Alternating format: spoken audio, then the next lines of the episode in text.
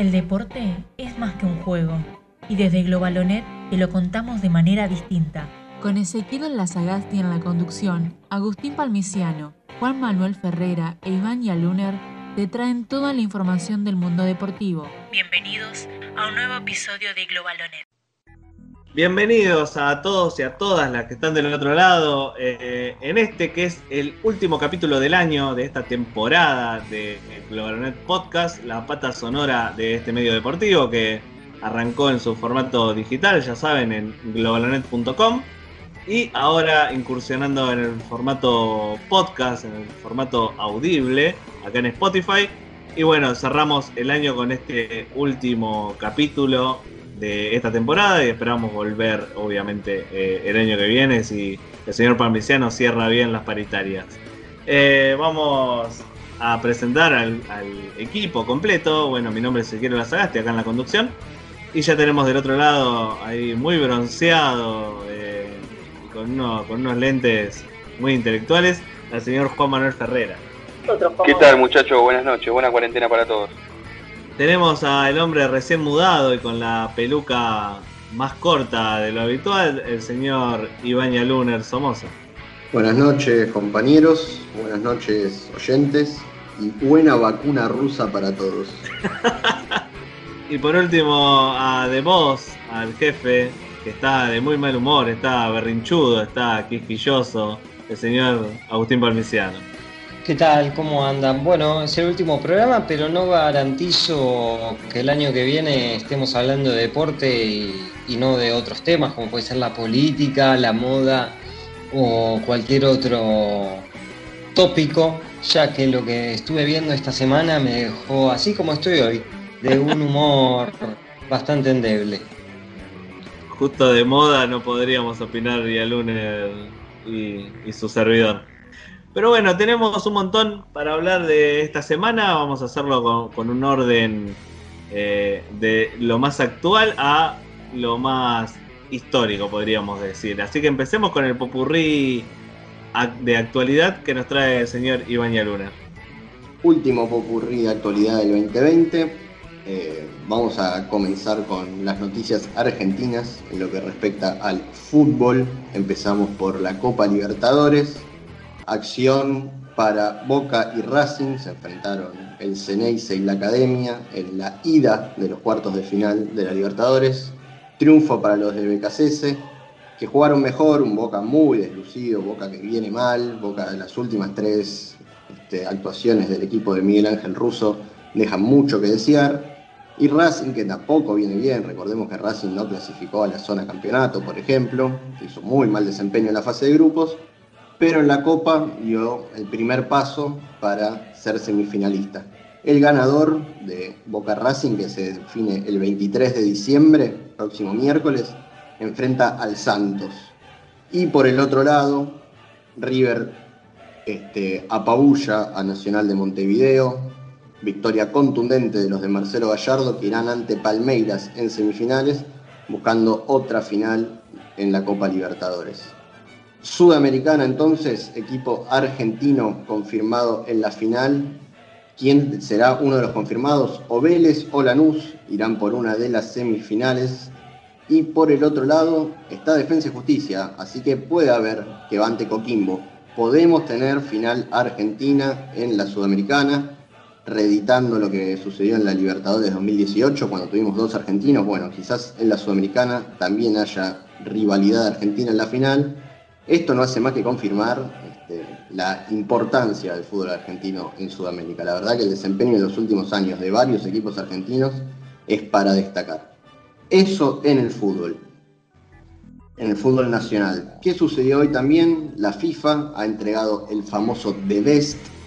¿Y quién se lo llevó? Se lo llevó Robert Lewandowski.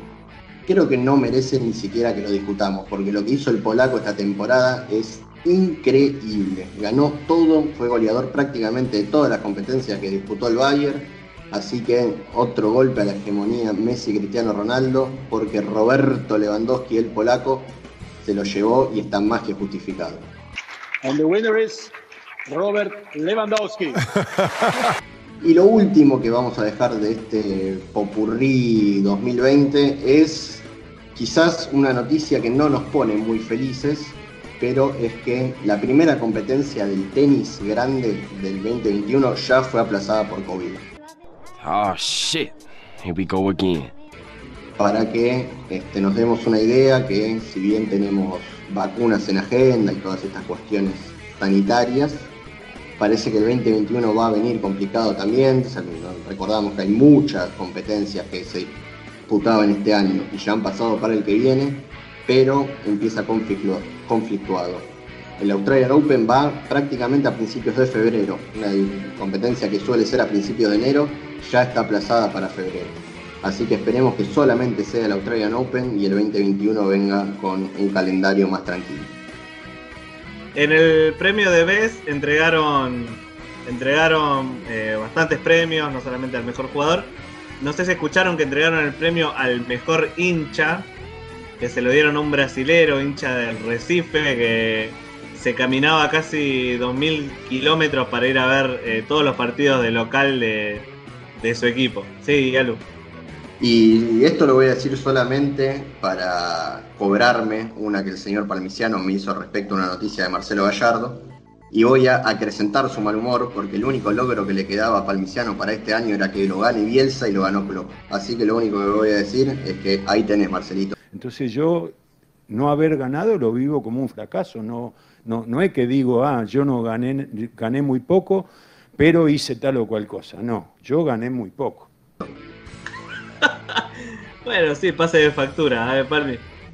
Sí, eh, quiero hacer una intervención sobre toda la información que estaba aportando Yalunar. Eh, por empezar, eh, decir que Racing hace 52 años que no le ganaba a un equipo argentino por Copa Libertadores. ¡Esto es Racing! ¡Esto es Racing! Esto no quiere decir que Racing Club de Avellaneda haya jugado las 52 ediciones pero hace 52 partidos, hace 52 años, bien digo, que no le ganaba a un equipo. Bueno, le ganó ayer a, eh, Boca Juniors, un Boca Juniors que no encuentra rumbo, que no encuentra el equipo, que mm, si nos fijamos en la fase de grupo, eh, por ejemplo, el Palmeiras, que se va a enfrentar contra River, ganó seis de los, 5 de los 6 partidos, metió 17 goles y recibió solo 2. River, de los 6 partidos, ganó 4, empató 1 y perdió 1 con 21 goles a favor y 6 en contra. Y el equipo del Santos, que en 6 partidos ganó 5, empató 1 y no perdió, con 10 goles a favor y 5 en contra, pero le costó ganarle a Defensa tanto de local como de visitante, como también a Olimpia y a Delfín. Aún así, los cuatro equipos que van a quedar eh, son muy superiores, tanto de Boca como de Racing. Y lo último para decir es, em, no voy a asimilar a Racing con un club europeo, pero en la única jugada donde hubieron exactamente nueve toques, terminó en gol. En un partido donde durante 7 segundos, 9 segundos y 8 segundos la pelota estaba en el aire entre rechazos, la única jugada que, hizo, que convirtieron nueve pases terminó en gol y Boca tendrá que trabajar mucho para poder dar vuelta a la serie y jugar contra el Santos en la semifinal.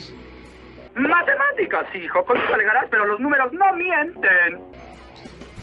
Bueno, mientras el espíritu de Gonzalo Bonadeo y todas sus estadísticas invaden el cuerpo de Agustín Palmiciano, le pido al señor Juan Manuel Ferrera que me saque un poco de este ambiente tan futbolero, que me lleve a deportes de, más alta alcurnia que, que, él conoce bien. ¿De qué nos va a contar hoy, señor Juan Manuel? Y bueno, como no podía ser de otra manera, en mi última participación de este año, y quizá la última en, este programa porque todavía no, no tengo contrato para lo que viene, voy a hablar obviamente de la NBA, un deporte que nos ha traído eh, muchas alegrías este año. Fue uno de los primeros en, volver a la actividad, eh, cuando parecía que, que no había otra que mirar eh, partidos repetidos y, documentales por la televisión, se acuerdan que volvió la NBA, pero ahora lo que vamos a hablar es de la agencia libre, la agencia de, jugadores libres que tuvo, que tiene lugar, que todavía está abierta, pero donde se han cerrado los contratos más importantes de los jugadores obviamente más importantes. para ir por partes, empezamos por el, el griego Giannis Antetokounmpo, el dos veces MVP de las últimas dos temporadas, renovó contrato con Milwaukee Bucks eh, por una cifra de 228 millones de dólares repartidos en cinco años. Esto es nada más ni nada menos que el contrato más grande en la historia de la NBA. Así que los Bucks le renuevan la confianza ante Tocumpo, no tenían eh, otra alternativa más que, confiar en este gran jugador a la espera de que ahora eh, puedan llegar a las finales que, que les vienen escapando. Nadie, nadie más lo quiso comprar, poner toda la tarasca, o sea, siendo el griego un jugador que la venía rompiendo, eh, que la venía rompiendo Sí, toda, nadie no. dijo, bueno, ahora, ahora lo queremos nosotros. No, seguramente haya tenido muchísimos pretendientes, no salieron a la luz, eh, esto se maneja entre agentes y, y- y se filtra solo lo que ellos quieren filtrar, pero eh, quien tiene la potestad de, de definir en- al fin y al cabo es el jugador y eligió eh, continuar en Milwaukee, el equipo que lo drafeó hace ya varios años y de hecho ha, ha declarado que él quisiera ser un back eh, de por vida, así que eh, consecuentemente con su deseo firmó un contrato por un, un par de millones de dólares, obviamente. Bien ahí, muy, muy leal y se ganó, se ganó la tribuna. Sí, sobre todo teniendo en cuenta que en esta época de la NBA donde pareciera que para pelear por los campeonatos te tendrías que juntar entre dos y tres estrellas. Casualmente al caso que vamos ahora es el de los Lakers, los últimos campeones. And that's it. It's over. This historic 2020 NBA championship belongs to the Los Angeles Lakers. The Lakers conquer the bubble, and banner number 17 will soon hang in the rafters. retuvieron a, a sus dos máximas figuras, uno a Anthony Davis y el otro obviamente LeBron James. De maneras diferentes, porque LeBron firmó un contrato de dos años y 85 millones de dólares. ¿Qué pasa con el contrato de LeBron? Se espera que dentro de dos años eh, su hijo Bronny, Bronny James, pueda dar el salto a la NBA. Tiene un, futuro muy prometedor el hijo y LeBron lo que hace con este contrato es tener la decisión de dónde va a jugar él dentro de dos años supongamos que a Brony lo, lo drafea un, cualquier equipo de la NBA, lo drafea un equipo seguramente que vaya mal en ese momento porque se espera que lo elijan en un puesto alto, y LeBron va a tener la, la posibilidad de jugar con su hijo. Y todo apunta a que esta decisión está relacionada con eso. Eh, ¿Es bueno el pibe o es como el hijo de Ramón Díaz? No, no, no. ¿Cuál de los dos? ¿Michael o Emiliano? Porque me parece como que... Michael era peor. Bueno, en este caso no. Lo que se ve de- de- del hijo de Lebron a nivel de, secundaria todavía, obviamente porque no tiene ni siquiera 18 años, es eh, espectacular. Se ve un dominio del juego y de, los rivales, sobre todo una diferencia que hace prever que va a ser un posible buen jugador de NBA. Igualmente acá eh, eh, la estrella y quien, quien tiene... eh, quien tiene en, en sus manos el cierre de una carrera excepcional es LeBron y puede darse el lujo de retirarse jugando junto a su hijo, ¿no? Eh, sería como la frutilla de, lo único que le puede faltar a este monstruo de la NBA. Hablamos antes de Davis, que es el otro, el otro monstruo que tienen los Lakers, firmó por 5 años a cambio de 190 millones de dólares. Así que la ceja se compromete a largo plazo con los Lakers y por lo menos estos eh, dos años que se vienen con Davis y LeBron, pareciera como que Los Ángeles es el gran candidato a repetir el título eh, de la NBA.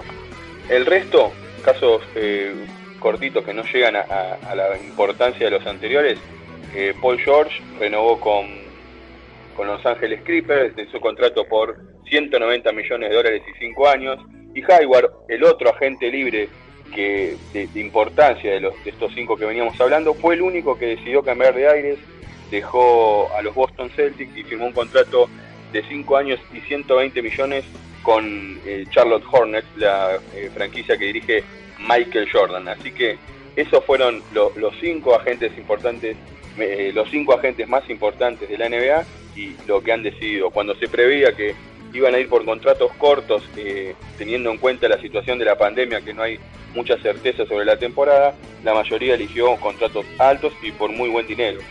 Teniendo en cuenta que, pareciera que no hubo tantos cambios así de nombres, eh, ¿cómo, cómo ves eh, la temporada que viene? ¿Qué, ¿Cuál es el candidato? ¿Siguen siendo los, los, mismos, los mismos de siempre? El gran candidato eh, son Los Ángeles Lakers para mí, sobre todo por lo visto el año pasado en, los Clippers, que surgía como, como el archirrival encima de la misma ciudad, que no pudo de, encontrar un, buen ritmo de juego, de hecho terminó cambiando de entrenador, pero ahora vuelve a apostar por Leonard y, Paul George, dos grandes figuras para pelear contra Los Ángeles, pero Los Ángeles tiene, ya tiene, se sacó de encima el peso de haber ganado el año pasado, reforzó muy bien su plantilla, han llegado muchos jugadores veteranos de rol importantes y me parece que el gran candidato en, el oeste y en la NBA son Los Ángeles Lakers. Por el lado del este hay más imprecisiones, hay muchos equipos eh, en cambio de información, recordemos que esto llega un equipo del oeste y un equipo del este, entonces la final eh, no siempre es entre los dos mejores, sino entre los mejores de cada conferencia. Espectacular, entonces completísima la información de la NBA para todos nuestros fanáticos del básquet del otro lado. La nota eh, que se desarrolla un poco más, el tema este de las agencias que habla Juan Manuel, está disponible en globalanet.com. Es la nota que salió al día de hoy, mientras estamos grabando esto, jueves. Así que pueden entrar a ver, a leer completa la nota de Juan que habla sobre estos nuevos movimientos en la NBA. Y siguiendo con notas que salieron en Globalonet, ahora vamos con una entrevista, porque siempre en Globalonet decimos que estamos dentro y fuera de las canchas, porque vemos el rol social del deporte, eh, que el deporte tiene eh, en el país y en, el mundo. Así que Palmi se encargó de analizar un poco más esto con una entrevista que hizo hace un par de semanas. Contanos un poco, Palmi. Sí, exactamente. Eh, fue en el marco de semanas caóticas, también por muchas informaciones que se dieron. Hablamos con la encargada del departamento de género del club Vélez Arfiel, que semanas atrás vivió días muy complicados tras los hechos de público conocimiento. No, no vamos a hacer el marco teórico de todo lo que ocurrió, todos los que nos escuchan saben. Y la entrevista la pueden leer en nuestra web completa y también en la izquierda diario sobre los hechos que ocurrieron semanas atrás con los jugadores de Vélez. Vamos a pasar ahora a hacer una cuestión de poner en conocimiento a quienes quizá no, no conocen de la Ley Nacional del Deporte, la 20.665 barra 19, barra 19 quiere decir porque es el año en que fue sancionada, es decir, todavía el año pasado, que exige un cupo del 20% para mujeres en comisiones directivas de las asociaciones civiles deportivas. Sin embargo, Paula Ojeda, nuestra entrevistada, nos cuenta qué es lo que ocurre actualmente con ese cupo en el fútbol. La escuchamos. Claramente no se está cumpliendo con el cupo mínimo de, mujeres en comisiones directivas, en toma de decisiones, con lo cual es un grave problema para trabajar justamente las temáticas de violencia, de desigualdades, el trabajo con perspectiva de género transversalmente en todas las instituciones, porque la mirada de la mujer, la mujer con perspectiva de género, la mujer capacitada para transformar las instituciones, em, es elemental para llegar a este objetivo. Sabemos que desde distintos clubes pueden eh, fomentar o la, eh, mujeres dentro de comisiones directivas que quizás no tienen la perspectiva de género, eh, que están inmersas en el sistema patriarcal y que son colocadas al mero efecto de, de, una imagen institucional nada más. Por eso trabajamos para promover la capacitación de las mujeres para, y disidencias para tener un real eh, espacio dentro de la toma de decisiones de las instituciones con un voto y con voz y que estas sean reales y que se escuchen y que se pueda trabajar, como dije hace un ratito, con toda la temática que es elemental para transformar la sociedad. Además, sobre el Departamento de Género del Club El Sarfield y la importancia del trabajo en conjunto con las autoridades, que permitió, por ejemplo, el desarrollo del protocolo. Los protocolos de eh, violencia de género en los clubes, eh, en todos los clubes el protocolo. Vélez eh, elaboró el suyo y también una causa que fue pionero el Club de Liniers con la cláusula de violencia de género en los contratos de los jugadores. Y esto nos dice. El área de violencia de género del Club Vélez Arfiel tuvo inicio em, a principios del año 2018, transformándose en pionero, siendo el primer, em, la primer club de fútbol en tener un departamento exclusivo para trabajar la temática de género y de violencias. Así también lo fue nuestro protocolo y nuestra cláusula eh, creada en enero del 2020 para los jugadores de fútbol profesional masculino. Lo que trabajamos desde el área es el trabajo de sensibilización y prevención. Esto nos parece que es elemental para estar trabajando em, y transformando y reeducando a hombres, a varones y educando a mujeres. Eh, esto se hace a través de charlas, de encuentros. Eh, bueno, en este año por supuesto que se hizo todo eh, con los medios digitales. Luego también tenemos la toma de, de, denuncias, de situaciones que, de personas que se sientan víctimas y además tenemos la contención psicológica para las personas que necesiten em, en, el momento que están pasando y, también la asistencia jurídica para aquellos casos que deseen denunciar y, bueno, tenemos eh, la asistencia jurídica gratuita hasta que finalice el proceso. Además, los casos de violencia de género existen en el fútbol profesional con abundantes ejemplos, como le decíamos al principio, y en ese sentido también le preguntamos a Pablo Ojeda sobre esta situación y destaca quiénes toman las decisiones y la importancia de quienes ocupan estos roles en los clubes de fútbol. Más allá de la existencia de protocolos, de departamentos de géneros, eh, cuando un jugador, sea del deporte que sea, Em, es agresor y es denunciado por violencia de género, la decisión de jugar o de no, jugar meramente es de las autoridades de la institución, sea presidente o presidenta o comisión directiva, por lo cual em, por eso es tan importante el trabajo para hacer para que esas personas de toma de decisiones tengan la perspectiva de género y entiendan la importancia de tomar medidas preventivas y, que sancionen a esas personas que eh, luego el domingo visten la casaca del club, donde muchos niñas y niñas terminan festejando eh, luego un gol eh, de una persona que, que es agresora de su pareja, ¿no? Nuestra entrevistada, Paula Ojeda, también es vicepresidenta de FAMUD, el Foro Argentino de la Mujer en el Deporte, y nos habla de la importancia de la ley Micaela, que si bien no es estrictamente abordada al ámbito deportivo, también alcanza al rol social de todas las instituciones sociales, y esto es lo que dijo.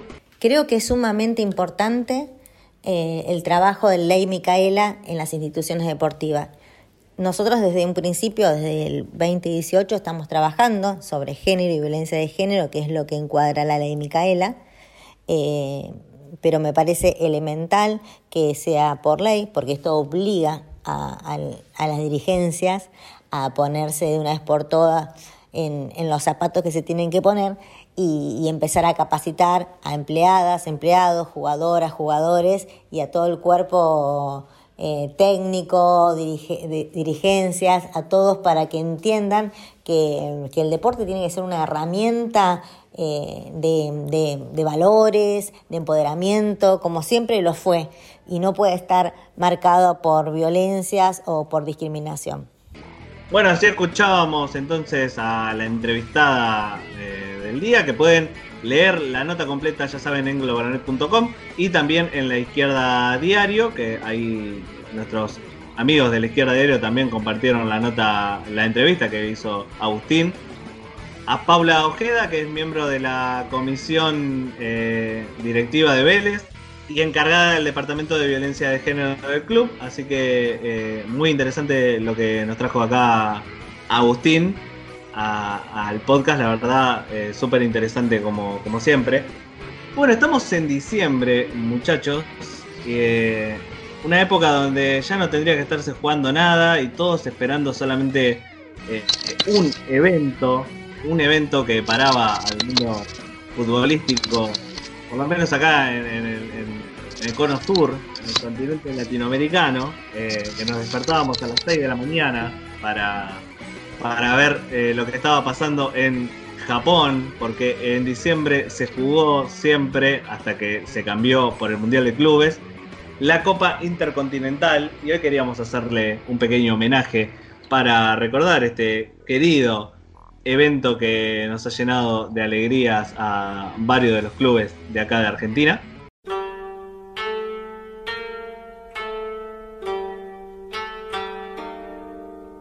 Bueno, es un torneo que tiene más de 40, 40 años, empezó a hacerse en 1960.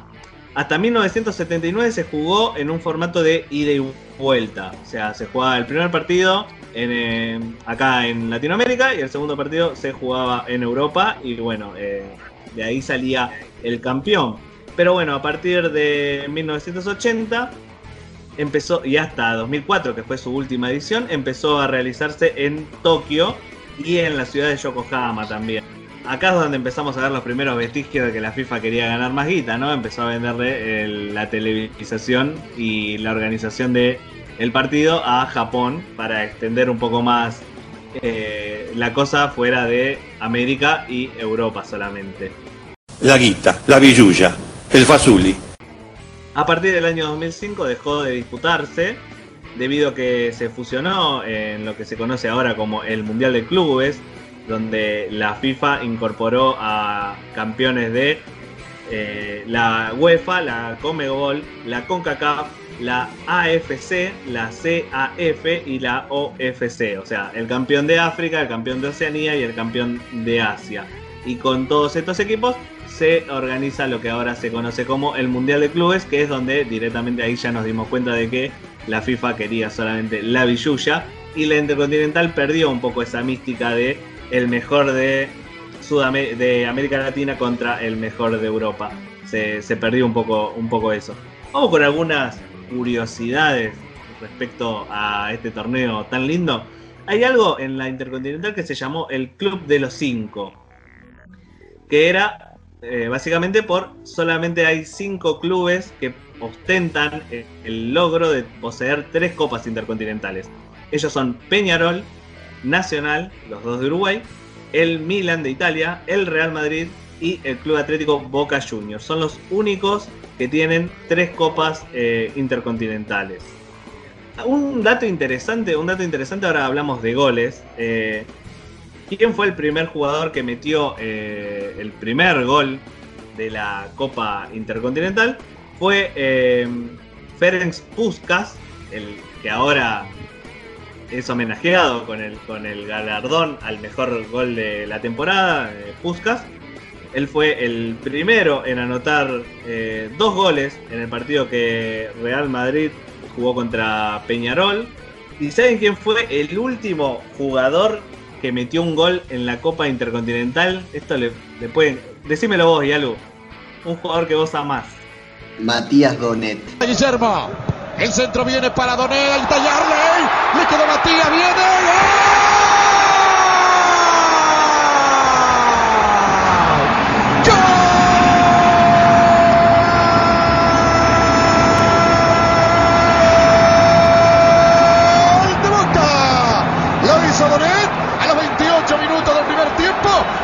el partido aquí en Yokohama. Boca 1, Milan 1, Donet lo Exactamente, Matías Donet fue el último jugador en convertir un gol en la Copa Intercontinental en el año 2003, ya que en el año 2004, cuando la Copa dejó de hacerse, fue la última, jugaron el Porto contra el Once Caldas, que no se sacaron diferencias y tuvieron que ir a la tanda de penales. Así que el último Matías Donet puede ir caminando por la calle diciendo, eh, ¿sabe quién fue el último que metió un gol en la Intercontinental? Papá, Pucherito, Pucherito Donet fue el último que metió un gol. América le gana 22 eh, a 20 en, cuanto a victorias a los europeos, así que en esto podríamos decir que lo tenemos de hijo, aunque bueno, me gustaría tener otras cosas de Europa más que, más que las copas. Hay cuatro equipos que ostentan otro título, que es el llamado título de repetidores, que son los únicos equipos que ganaron dos veces consecutivas la Copa. Ellos son Por el lado de Europa, el Inter de Milán y el Milan de, de Italia. Y por el lado de Latinoamérica, el Santos de Brasil y el Sao Paulo. Son los únicos que ganaron la Copa Intercontinental dos veces seguidas. Bueno, y ahora pasamos a un, dato interesante que son los llamados campeones, que en realidad eran lo- los segundos. En la Copa Intercontinental pasó mucho de que el campeón de la UEFA Champions League se rehusaba a jugar la final de la Intercontinental porque no les parecía de importancia, no, no, no les daban una, una importancia mayor, así que los que iban a jugar eran los que habían salido segundos eh, en la Copa. Pero el dato de color es que estos segundos nunca ganaron la, la Copa Intercontinental. Entre ellos podríamos decir los que jugaron contra Inglaterra, los que jugaron contra Boca, eh, el, el Borussia Fram, no me sale bien cómo se dice. Por ejemplo, el, el Malmo de Suecia también la jugó y también perdió. El Milan, que fue el segundo en el año 93, la jugó y también la perdió. El único, el único segundo de la UEFA Champions League que después jugó en la Intercontinental y la ganó fue el Atlético de Madrid. El equipo colchonero fue el único que, a pesar de haber sido segundo, después jugó la Copa Intercontinental y pudo, y pudo ganarla. Fue en el año 1974, había, segun- había sido segundo de- del Bayern. ¿Cuáles fueron las finales que al final no se terminaron jugando porque no se pusieron de acuerdo? Son la del Liverpool con Boca en el 78. Estaría, ¿no? Para jugarla ahora. Estamos, ¿no? Para jugarla al Liverpool a pleno. Y la otra que tampoco se jugó fue la del Bayern Múnich contra Independiente del año 75. También lo reveo al rojo jugándole ahora al Bayern Múnich de, de mano a mano ahí en Japón. Lo recontra veo. Hablando de Independiente de Racing, estos fueron los eh, dos equipos argentinos que tuvieron que jugar un partido de desempate en la época que se jugaba el ida y vuelta. Era como un chico chico, un chico chico y el que ganaba los dos, eh, ya está, eh, se, consa- se consagraba campeón. Pero en el caso de Racing eh, e Independiente tuvieron que jugar un tercer partido. En el caso de Racing, el recordado gol del Chango Cárdenas que terminó siendo en el Estadio Centenario de Uruguay, después de haber jugado en, eh, la cancha de Racing y en la cancha de Celtic. Y Independiente también había jugado en su estadio y después jugó en el estadio de Milan en el año 64, pero terminó perdiendo la copa en eh, la cancha del Real Madrid, en el estadio Bernabéu. Así que podríamos decir que Independiente también murió en Madrid, pero en el 64. Ah, chistoso. Y me despido ya con esto, con esto último, que me pareció un dato muy interesante. No sé si ustedes sabían, pero durante gran parte del año 2017, Boca, Independiente, River, Racing perdieron la Copa Intercontinental porque la FIFA decidió eh, desconocer a los títulos intercontinentales como copas oficiales de la FIFA. Cuando los brasileros, le, un grupo brasilero le preguntó si la Copa Río, que obtuvo el Palmeiras en el 1951, eh, contaba como un título válido, la FIFA reconoció que no era un título válido y también hizo énfasis en que la Copa Intercontinental no era un título reconocido por la FIFA, ya que ellos no habían sido los organizadores de los primeros, de las primeras finales de la Copa Intercontinental. Solamente contaban las que se organizaron después del año 2000. O sea, Boca perdía el título del 78, del 79, pero todavía mantenía el del 2000 y el del 2003. Pero bueno, Racing perdía el suyo, est- Estudiantes perdía el suyo, Independiente también perdía. Y River también perdía la del 86 y Vélez perdía su Copa del 94. Por suerte, en el Mundial de Calcuta, para, en el Mundial Sub-17 eh, que se realizó en Calcuta, la Comebol se presentó para hacerle el pedido a la FIFA de que reconozca a las copas intercontinentales que habían conseguido los equipos eh, sudamericanos eh, antes de- del año 2000. Y bueno, la FIFA los reconoció, eh, dijo, bueno, bien, tanto significa para ustedes, vamos a reconocérselo. O sea, si se lo decían a los europeos, los europeos les chupa tres gónadas la Copa Intercontinental, a menos que la pierdan. Cuando la pierden, les interesa. Pero bueno, gracias a la Conmebol que se puso las pilas y fue a reclamar, volvemos a tener las copas intercontinentales. Usted habla mucho, habla que habla, habla. Y eso fue todo. Me extendí de más, pero me parecía muy interesante toda la data curiosa que había alrededor de la Copa Intercontinental. Y ahora para irnos, vamos a irnos de vuelta, vamos a hacer un círculo. Empezamos con la actualidad y nos vamos con la actualidad. Porque la revista France Football, al no poder entregar el balón de oro este año, sacó un poco de polémica, movió un poco el avispero para que la gente hable de ellos y nosotros vamos a hacerle caso y vamos a hablar de ellos. Sacó el 11 histórico ideal, que la verdad dejó mucho que desear. Para no ser menos que la revista, que por ejemplo para darle un marco a quiénes son los de esta revista tan prestigiosa de Francia, son quienes hacían en la década del 70 y entrado los 80 el ranking más fehaciente del ATP por fuera de lo que era el ATP.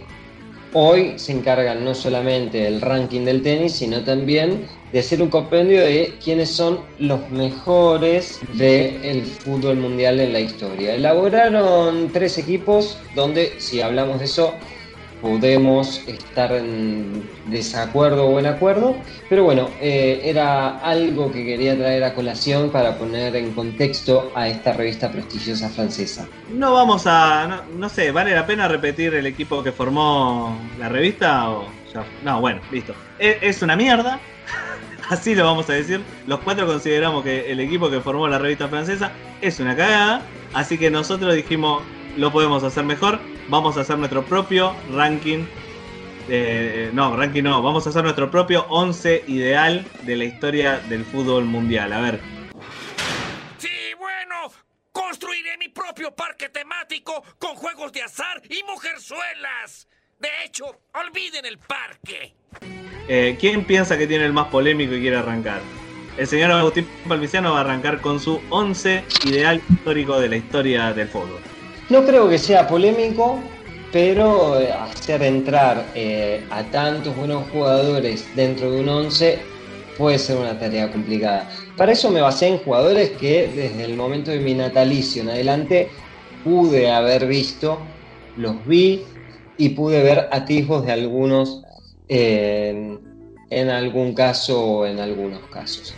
Por eso vamos a parar al equipo con un 4-4-2 donde el entrenador de mi paladar es nada más ni nada menos que Marcelo Bielsa. Pero al arco vamos a parar a José Luis Félix Chilabert y en defensa pasamos con un 3 letal como Roberto Carlos y un 4 aguerrido y con muy buen nivel de juego como Cafú. De centrales vamos a hacer una una cuestión europeo-española con Sergio Ramos y Puyol. Y al mediocampo pasamos con uno de los jugadores más extraordinarios que vi, que es Steven Gerrard, actual entrenador del Rangers de Escocia. Luego seguimos adelante con Xavi y Zinedine Zidane para luego llegar a Diego Armando Maradona que va a asistir en la delantera con Cristiano Ronaldo y Batistuta las caras del otro lado. Esto es lo malo de hacer el 11. Obviamente todos nos vamos a comer un, cachetazo. Las caras del otro lado. Eh, a ver. Vamos a dejar al, que sabe. Acá yo, yo, voy a, decir la posta. Acá el que sabe es uno solo y lo vamos a dejar para el final. Así que, Yalu, tirame tu 11 idea. Estaba esperando que entonces yo finalice, pero bueno. Este, veo que, que no me tenés en muy alta, muy alta consideración. Bueno, vamos a arrancar. Está bien, no nos vamos a guardar las opiniones respecto a algunas cosas de Palmiciano, porque bueno, está bien, esto es una opinión propia y, no merece ser desacreditada, aunque me parece peor que el de France Football. Me pareció una cagada. Yo, eh, bajo los tres palos de golero, paré a Iker Casillas. Puedo entender los cuestionamientos, pero me parece un arquero brillante y sobre todo un arquero este, que ha tenido dos actuaciones que merecen destacar. Su debut fue en la final de Champions League, en la que se atajó todo, y la conquista del 2010 de España, de su mundial, eh, Casillas es clave. Así que es casi más importante que el resto de los 10 jugadores. Me sorprende, voy a decir el 4, me sorprendió que no lo haya dicho nadie, porque la verdad que no tener en consideración a Dani Alves me parece gravísimo. Entiendo que no haya ganado un mundial, pero es el tipo que más títulos ganó en la historia del fútbol no lo están, o sea, se olvidaron, ¿no, muchachos? Están medio pelotudos. Dani Alves es mi número 4. La dupla de centrales también es europea, pero es italiana. Son Canavaro y Maldini. Y por la banda izquierda voy a hacer un agregadito chiquito antes de decirlo. Este, ese argumento de lo vi jugar, no lo vi jugar, me parece un tanto egoísta, porque el mundo ya existía cuando nosotros habíamos nacido. Es cierto, quizás no los vimos, pero bueno, hemos escuchado hablar, los podemos haber visto en videos, no necesitamos haberlos visto con nuestros propios ojos para saber que pueden haber sido grandes futbolistas. Mi número 3 es Daniel Alberto Pasarela, a quien además hoy Sir Alex Ferguson dijo que France Football se lo había olvidado, que no podía ser que Pasarela no estuviera. Está bien, sí, jugaba de 6. Bueno, yo lo paré de 3. Me parece que tiene cualidades de sobra para jugar de número 3. Sobre todo por su pegada. 3 en el medio. Primero Xavi, el mejor español de la historia sin lugar a dudas. Número 5 un poco más retrasado para ayudar a los defensores, Franz Beckenbauer. Sí, no, no lo vi jugar, no quiero escuchar ese argumento, me parece pobrísimo, pero no necesito haberlo visto jugar para saber que fue un excelso jugador. Y Ruth Gullit, me parece que si bien los holandeses no han conquistado el mundo, se merecen tener este, un jugador entre los mejores 11 de la historia. Adelante de ellos, de número 10, por supuesto, Diego Armando Maradona. Y la delantera, acá quizás me acusen de millennial, eh, por decir Cristiano y Messi. Pero me parece que, muchachos, si bien es verdad, qué sé yo, dejar afuera a Ronaldo puede ser gravísimo, a Romario, a Cruyff, me parece que Cristiano y Messi este, no pueden estar en discusión. Dirige técnicamente Carlos Bianchi sin ningún tipo de duda. Bueno, voy a- estoy, estoy de acuerdo con varias cosas de Dialuner antes de pasar a, a decir el mío. Eh, eh, y me gustaría que los oyentes pudieran ver el- eh, este episodio en, en- en formato video, porque la- las caras del otro lado que se ven, y, y los insultos, y los señalamientos a la entrepierna que se ven de- de- del otro lado son, son increíbles. Sí, Palme. ¿Puedo pedir el cambio de pasarela de central y Maldini de 3 al menos o eso tampoco? Si Bianchi lo quiere, que lo haga. Y estoy de acuerdo, creo que vamos, voy a repetir algunos jugadores con acá mis colegas, con Yaluner y, y Palmi.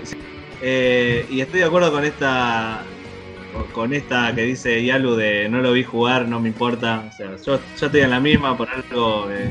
si no, no escuchemos más a los Beatles porque no los vi tocar en vivo. O sea, estamos, estamos eh, acá somos historiadores del deporte y es nuestra obligación ver los videos, escuchar, eh, leer los informes, leer las crónicas eh, y todas esas cosas.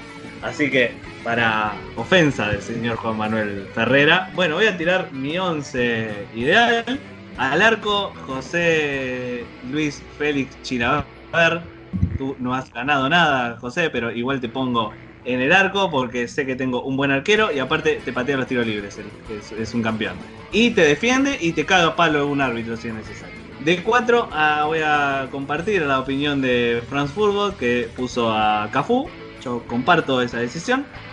Mis dos centrales son Maldini y Pasarela. Acá yo no cometo el error de Diallo, yo a Pasarela lo pongo de central, uno de los centrales más goleadores de la historia, así que cómo no poder, cómo no ponerlo.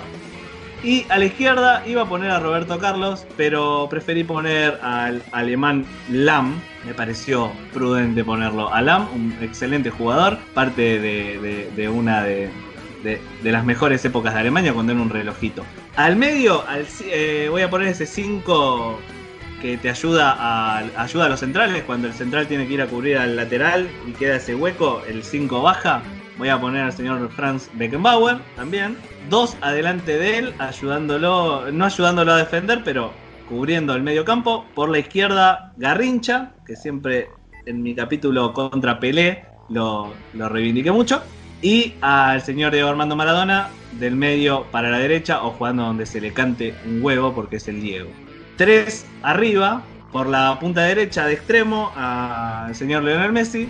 Por la izquierda, a Johan Cruyff. Y de único delantero 9, bajando a recibir, recibiendo de espalda, cabeceando, gambeteando a todos, a Ronaldo, el original, el único, eh, el gordo. Dirige José Mourinho.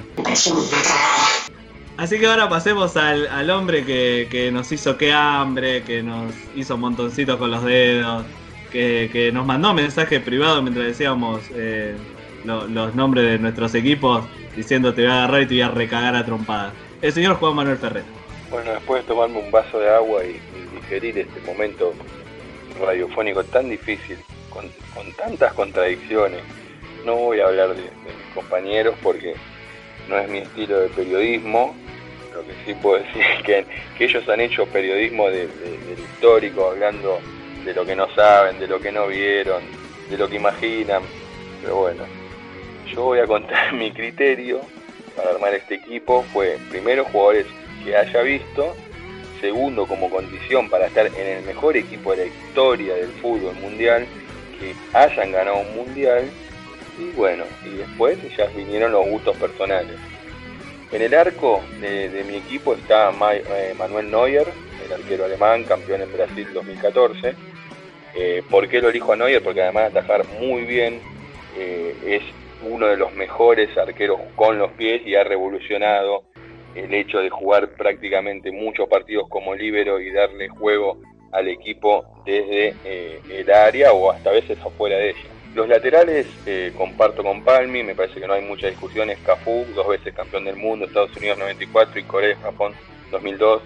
Un tractor por la derecha, ida y vuelta, marca, juego, completísimo. Los centrales, Canavaro y el cabezón Ruggeri, muchachos, no pusieron a Ruggeri, son el cipallismo de que, que han que han demostrado en, en- esta elección de jugadores. Y al uno puso a Pasarela y encima lo puso de tres, dejando de lado el cabezón Ruggeri, campeón del mundo en México 86, subcampeón en el 90 y eh, integrante del equipo también en el 94. Canavaro, campeón del mundo en Alemania 2006, un, un central de mucha jerarquía y además un hombre bellísimo. Por la punta izquierda, Roberto Carlos, no, no, hay, no hay duda, no hay duda que Roberto Carlos ha sido un lateral que marcó época, campeón con Brasil en Corea y Japón 2002, una pegada exquisita, una velocidad descomunal y eh, también bueno en la marca, porque muchos piensan que porque era brasileño no marcaba, pero no, el, el petizo cuando tenía que sacudir, sacudía. El mediocampo de tres jugadores, por la derecha Iniesta, el campeón en Sudáfrica 2010 con España, Pirlo como volante central, campeón con Italia en Alemania 2006, y por izquierda Rivaldo, eh, campeón con Brasil en Corea-Japón 2002, un mediocampo donde la pelota va a estar siempre abajo de la suela y donde va a ser muy difícil que alguien pueda sacarla. Si quieren descargar como enganche, porque ninguno de estos modernitos puso enganche, lo, voy a poner obviamente al mejor, a Diego Armando Maradona, eh, ahí bien parado de enganche y también libre, como han dicho eh, eh, Ezequiel, que se mueva por, por donde quiera, pero que arranque con, con la 10, obviamente, y parado de enganche. Y arriba te meto a Ronaldo, campeón en Estados Unidos 94 y Corea-Japón 2002, y a Romario, obviamente el Chapulín en Estados Unidos, campeón en Estados Unidos 94, porque además de hacer goles, cuando termine los partidos que este equipo obviamente va a ganar, ¿quién te organiza la fiesta mejor que el Chapulín Romario? Imposible. Tenemos un equipo completísimo, es imposible que este equipo pierda. En el banco suplente lo pongo al mando a Didier Deschamps, que fue campeón como jugador en Francia 98 y como técnico en Rusia 2018 con Francia, así que este equipo no tiene fisuras, muchachos, no hay vuelta. Fran Fútbol, te dejo mi teléfono por privado. Así pasaron nuestras formaciones. La verdad que si bueno quieren putearnos, pueden hacerlo a la página de Instagram que es arroba. También en Twitter o en Facebook nos buscan como Globalanet y ahí nos mandan las puteadas, nos dicen quién faltó, no- nos pueden decir lo que quieran. Lo que me gusta, podemos estar en desacuerdo en algunas cosas, podemos haber puesto jugadores distintos, lo que quieran. A mí lo que yo saco de positivo de esta charla es que nadie puso a Pelé. Y eso me hace irme con una sonrisa. Que Pelé no esté en el equipo de nadie. Eso me, eso me deja muy, muy contento. Así que ya para cerrar en este último capítulo de Globalonet Podcast, eh, el último de esta temporada, de este año 2020, tan complicado, tan lleno de pandemias y de bichos y de cosas raras, vamos a irnos con un podio de lo que fue para nosotros la noticia del año. Eh, arranque usted, señor Ferrer. Bueno, vamos con mi podio cortito. No es de noticias, sino lo que yo elegí fueron eh, resultados netamente deportivos. Me parece como para destacar eh, actuaciones de equipo positivas en un año que ha tenido tantas noticias malas y prefiero centrarme en lo bueno y voy a arrancar con el puesto número 3, la medalla de bronce, eh, con un poco de polémica quizás, se la voy a dar a, los Pumas que derrotaron a los All Blacks por primera vez en su historia. ¿Por qué lo pongo en el, puesto número 3?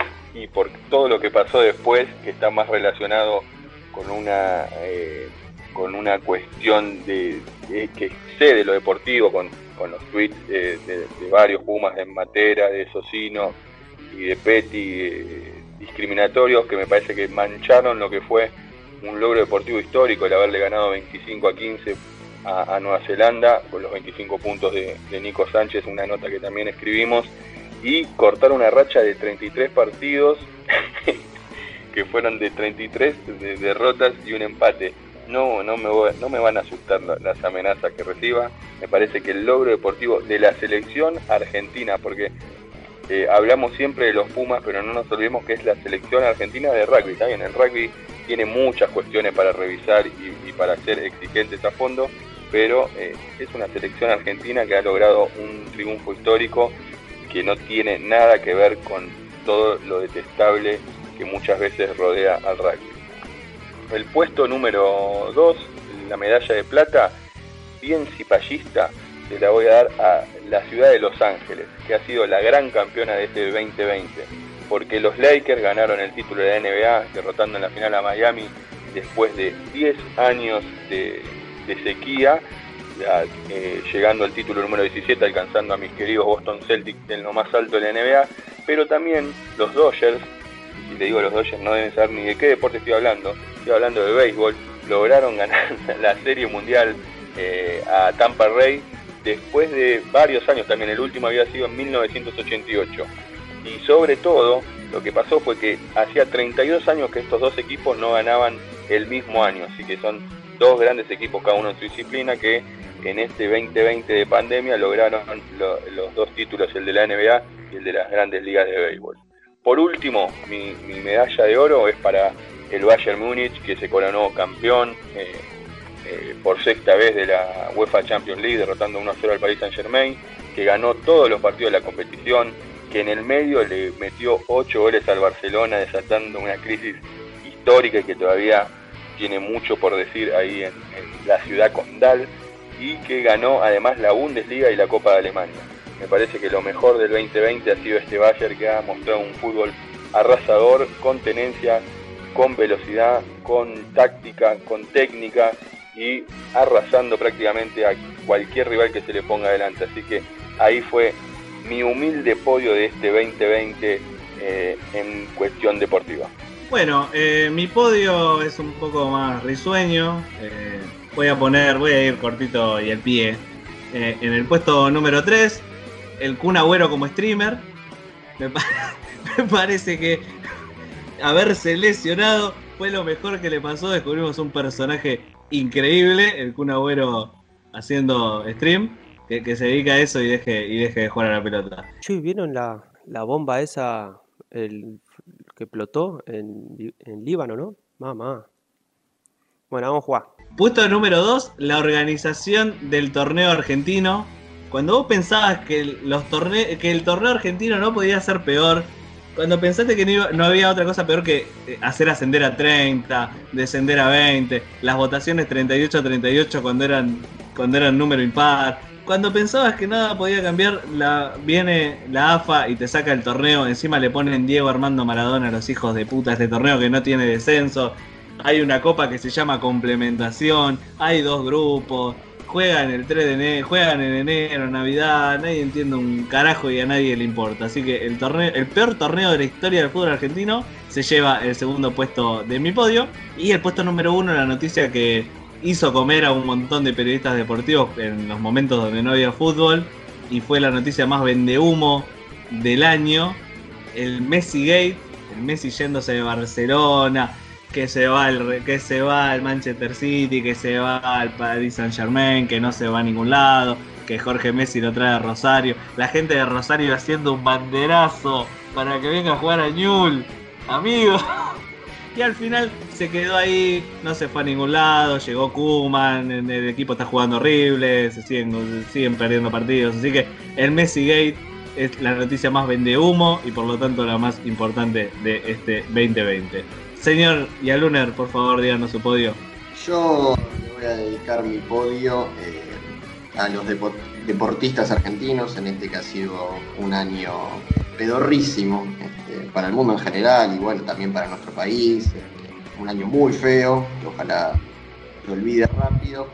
Vamos a destacar tres deportistas argentinos que, nos han dado alegrías, así que, que se merecen eh, este último bocado del programa. En tercer lugar, Facundo Campazo, que después de romperla en Europa, en el Real Madrid, ha dado el gran salto hacia la NBA. Volvemos a tener un argentino en la NBA, sea con muchísima gloria para el Facu. Segundo lugar, lo vamos a nombrar a Diego Peque Schwarzman, eh, la vuelta de un argentino al, top 10 y al torneo de maestros de fin de año. Esperemos que, que mantenga el nivel que ha obtenido desde mitad de este año para el final, el se pueda mantener. Y por último, a una deportista argentina que no suele ser muy recordada, que es a la Peque Pareto, otra medalla de oro para el medallero histórico argentino, esta vez en el Panamericano de Guadalajara. La Peque nos sigue regalando medallas de oro, recordemos que por ejemplo tiene una nada más y nada menos que en un Juego Olímpico. ¡Vamos Peque carajo! ¡Sí, Paula Pareto es campeona olímpica! Se dio el gusto, nos lo regala a nosotros. Así que vaya para ella el oro y para los deportistas argentinos que nos hicieron olvidar un poco toda esta mierda que nos tocó vivir. Y cerramos con el señor Agustín Palmiciano que nos trae su podio 2020. Agustín. Sí, antes te doy una información. Vos, el que sumaste al sorteo de la Liga del Fútbol Argentino, bueno, el 23 de diciembre se va a estar jugando la primer fecha de la Copa Super League entre Estudiantes y Defensa y Justicia, que es, un partido que se adeudaba y que se tiene que jugar porque en el caso de que el Halcón de Varela le, le gane por cinco goles a Estudiantes de La Plata, le va a, lugar, le va a quitar el lugar a Vélez Arfiel eh, en la Copa Libertadores del 2021. Con esto ya completo la información de lo que es el sorteo y la organización del fútbol argentino. Y ahora pasando a los destacados del año, bueno, es un año de mierda, sinceramente, donde quien hizo un poquito, y si ese poquito es un 1%, un 10%, un 20% ya es un montón, bueno, en este año marcado por la tragedia, por eh, la pandemia y un montón de situaciones más que, y un montón de connotaciones que podemos agregar, bueno, yo le agrego la postergación de los Juegos Olímpicos de Tokio a causa del coronavirus. Esta decisión fue en un año atípico donde nos sorprendió a todos, en un principio se suponía que se iba a jugar igual, finalmente no.